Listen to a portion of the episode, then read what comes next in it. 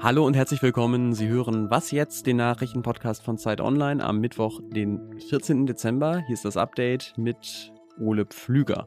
Und es geht bei mir heute um die Razzien gegen die letzte Generation und um einen Durchbruch bei der Kernfusionsforschung. It's the first time it has ever been done in a laboratory. Anywhere in the world. Auch diese Folge von Was jetzt ist nirgends auf der Welt schon mal so aufgezeichnet worden und Ihr Redaktionsschluss ist 16 Uhr. Die Aktivistinnen und Aktivisten der letzten Generation blockieren ja seit Wochen immer wieder Straßen und Flughäfen um für eine wirksamere Klimapolitik zu protestieren. Und dabei kommen sie natürlich immer wieder in Konflikt mit der Polizei und der Justiz. Allein schon deswegen, weil diese Blockaden irgendwann aufgelöst werden. Gestern gab es aber nochmal eine neue Qualität. Die Staatsanwaltschaft Neuruppin ermittelt gegen elf Mitglieder der letzten Generation wegen Verdachts auf Bildung einer kriminellen Vereinigung. Und bei einer Razzia wurden in ganz Deutschland Räume der letzten Generation durchsucht. Der CDU-Chef Friedrich Merz hat den Aktivistinnen und Aktivisten von der letzten Generation schwere Straftaten vorgeworfen. Eingriffe in den Straßenverkehr, gefährliche Eingriffe in den Luftverkehr, Nötigung, Hausfriedensbruch, Straftatbestände gegen Leib und Leben. Und ist deswegen auch sehr zufrieden, dass sie es jetzt so richtig mit der Justiz zu tun bekommt. Auch hier muss der Rechtsstaat Zähne zeigen. Das tut er. Ich begrüße das ausdrücklich. Und immer wenn wir hier bei Was Jetzt das Wort Rechtsstaat hören, dann rufen wir sofort Heinrich Wefing an. Der ist nämlich nicht nur Politikchef bei der Zeit, sondern auch Jurist. Hallo Heinrich. Hallo Ole, hi. Dieser Verdacht auf Bildung einer kriminellen Vereinigung, ähm, da stelle ich mir im ersten Moment jetzt eher so eine mafiöse Organisation vor. Keine Aktivisten. Wieso wird denn dieser Straftatbestand jetzt hier ins Spiel gebracht? Ja, das geht mir auch so. Ich denke dann auch an Mafia und in Amerika heißt, glaube ich, der vergleichbare Straftatbestand Verschwörung. Das klingt auch irgendwie viel aufregender. Aber bei den deutschen Juristen ist es so, die verstehen darunter einfach alles, was mehrere Straftäter gemeinsam machen oder mutmaßliche Straftäter. Die Idee ist, dass es meistens gefährlicher wird, wenn sich eine Bande bildet oder mehrere Leute gemeinsam Straftaten begehen. Das Problem ist, dass die Voraussetzungen relativ offen sind. Also zu diesem Verdacht kann man sehr schnell kommen. Deswegen werden sehr, sehr viele solche Verfahren eingeleitet und nur ganz selten gibt es auch Verurteilungen. Und es gibt Kritiker, die sagen, dieser Tatbestand dient eigentlich nur dazu, wenn der Verdacht besteht, kann man halt Leute abhören oder Häuser durchsuchen, wie jetzt geschehen. Ähm, das ist so ein Ausforschungstatbestand und das ist natürlich ein Problem. Einer der Vorwürfe ist ja auch Nötigung. Worauf kommt es denn an, ob eine blockierte Straße tatsächlich Nötigung ist oder nicht? Das hängt davon ab. Nicht jede Straßen- äh, oder Sitzblockade ist schon eine strafbare Nötigung, aber es kann so sein. Hängt sehr davon ab, wie lange blockiert wird, wo blockiert wird, ähm, ob die Blockade angekündigt wird. Für die Juristen ist entscheidend, dass äh, eine Nötigung nur dann vorliegt, wenn das dieses Nötigen verwerflich ist. Und das ist so ein offener Begriff, in den man natürlich vieles hineininterpretieren kann. Da geht es nicht um die Fernziele, will ich das Klima schützen oder irgendwie eine äh, Reichsbürgerrepublik errichten, sondern es geht darum, was machen die Demonstranten, kooperieren sie mit der Polizei und so. Und die Rechtsprechung des Bundesverfassungsgerichts ist in dem Zusammenhang total wichtig und die sagen, die Straßenblockaden sind halt Demonstrationen, Versammlungen und Versammlungen sind vom Grundgesetz besonders geschützt, ist ein Grundrecht. Es ist sehr kompliziert, deswegen gibt es auch sehr unterschiedliche Urteile inzwischen schon. Manche Straßenblockierer, auch von der letzten Generation, werden freigesprochen, in anderen Gerichten noch nicht. Wir werden, glaube ich, abwarten müssen, dass es hochgeht zum Bundesgerichtshof und zum Bundesverfassungsgericht und dann kriegen wir da vielleicht ein etwas klareres Bild.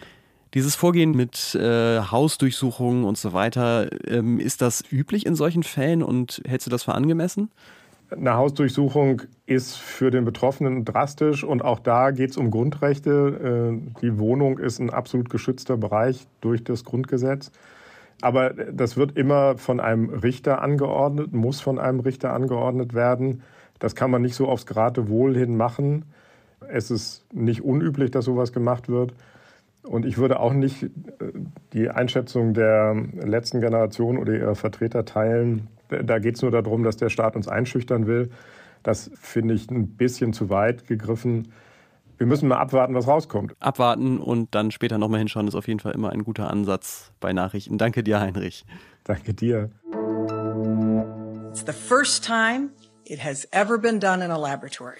Das ist Jennifer Granholm, die Energieministerin der USA. Und die war auf einer Pressekonferenz gestern aufrichtig begeistert. This is one of the most impressive scientific feats of the 21st century. Sie sprach von einer der größten wissenschaftlichen Leistungen dieses Jahrhunderts und vollbracht wurde die in einem Labor des Lawrence Livermore National Laboratory in Kalifornien.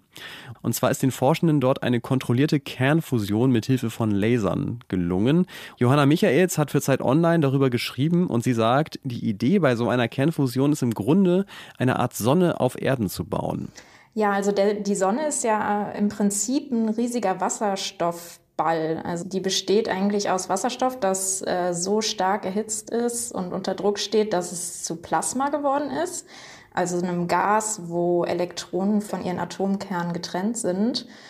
Und ähm, in dieser, im Inneren dieses riesigen Balls läuft eigentlich genau das ab, was die Forscher jetzt geschafft haben, nämlich die Kernfusion. Für eine Kernfusion braucht man eben eigentlich nur drei Dinge. Einmal den Wasserstoff, dann sehr, sehr, sehr viel Hitze und sehr, sehr, sehr viel Druck. Und genau diese letzten beiden wurden durch die Laser aufgebaut, sodass Wasserstoff zu Plasma geworden ist und sich dort die Wasserstoffatomkerne zu Heliumatomkernen verschmelzen konnten. Und dabei wird eben bei der Kernfusion energiefrei. Und wenn das nicht nur im Labor, sondern auch im größeren Maßstab gelingt, könnte das natürlich helfen, die Energieprobleme der Menschheit zu lösen. Es würde die Abhängigkeit von Kohlenstoff reduzieren. Und auf dem Weg dahin war dieses Experiment ein wichtiger Schritt. Das Besondere dabei war eben, dass zum ersten Mal mehr Energie freigesetzt wurde, als vorher reingesteckt wurde durch die Laserstrahlen. Also das ist eben ein wichtiger Meilenstein hin zur Energiegewinnung durch Kernfusion, denn das kann ja nur klappen, wenn wir mehr rausbekommen, als wir reinstecken. Und das ist eben vorher noch nie gelungen. Ein Haken hat die Sache aber dennoch, es wurde wahnsinnig viel Energie da reingesteckt, diesen Laser zu bauen. Und das heißt natürlich auch, im Moment ist das so noch nicht effizient und bis tatsächlich Fusionskraftwerke, die dann sich auch wirklich lohnen, gebaut werden könnten, wird es wohl noch Jahrzehnte dauern.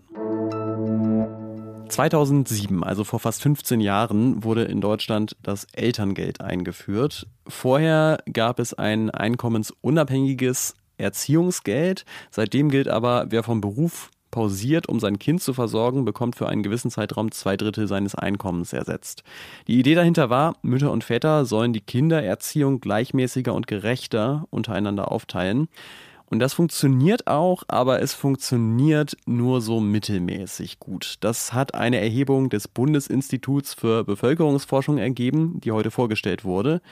Und darin steht, heute beantragen doppelt so viele Väter Elterngeld wie noch 2007 aber es sind immer noch nur 43 Prozent aller Väter im Gegensatz zu 98 Prozent bei den Müttern.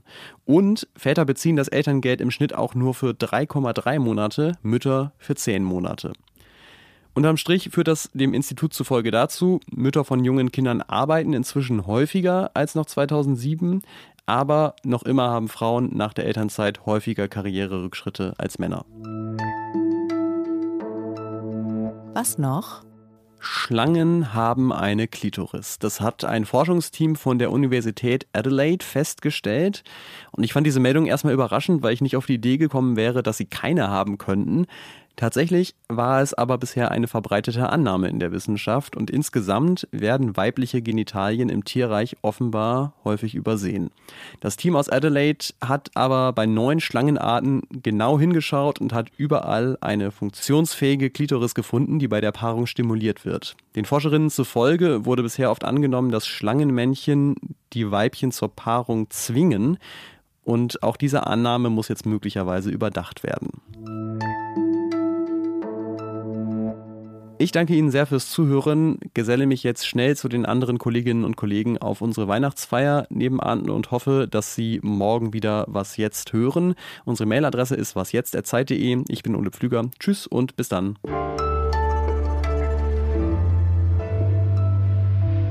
Ja, jetzt läuft hier die Musik. Äh, naja, gut, dass ich alles schon aufgenommen habe.